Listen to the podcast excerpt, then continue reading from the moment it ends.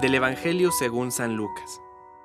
Jesús dijo una parábola, porque estaba cerca de Jerusalén y la gente pensaba que el reino de Dios iba a aparecer de un momento a otro.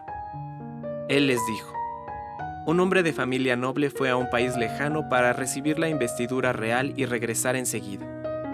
Llamó a diez de sus servidores y les entregó cien monedas de plata a cada uno, diciéndoles, háganlas producir hasta que yo vuelva. Pero sus conciudadanos lo odiaban y enviaron detrás de él una embajada encargada de decir, no queremos que este sea nuestro rey. Al regresar, investido de la dignidad real, hizo llamar a los servidores a quienes había dado el dinero, para saber lo que había ganado cada uno. El primero se presentó y le dijo, Señor, tus cien monedas de plata han producido diez veces más.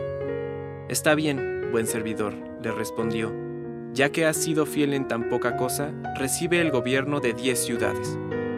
Llegó el segundo y le dijo, Señor, tus cien monedas de plata han producido cinco veces más.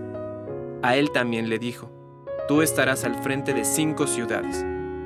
Llegó el otro y le dijo, Señor, aquí tienes tus cien monedas de plata, que guardé envueltas en un pañuelo, porque tuve miedo de ti, que eres un hombre exigente, que quieres percibir lo que no has depositado y cosechar lo que no has sembrado. Él le respondió, Yo te juzgo por tus propias palabras, mal servidor.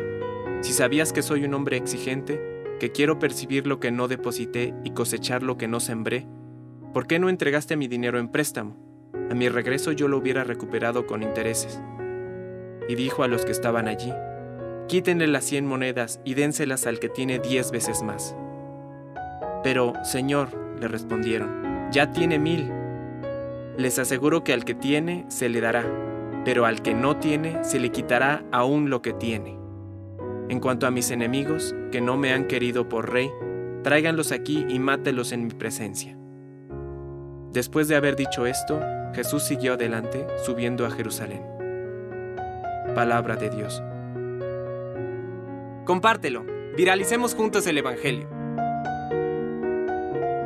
Permite que el Espíritu Santo encienda tu corazón.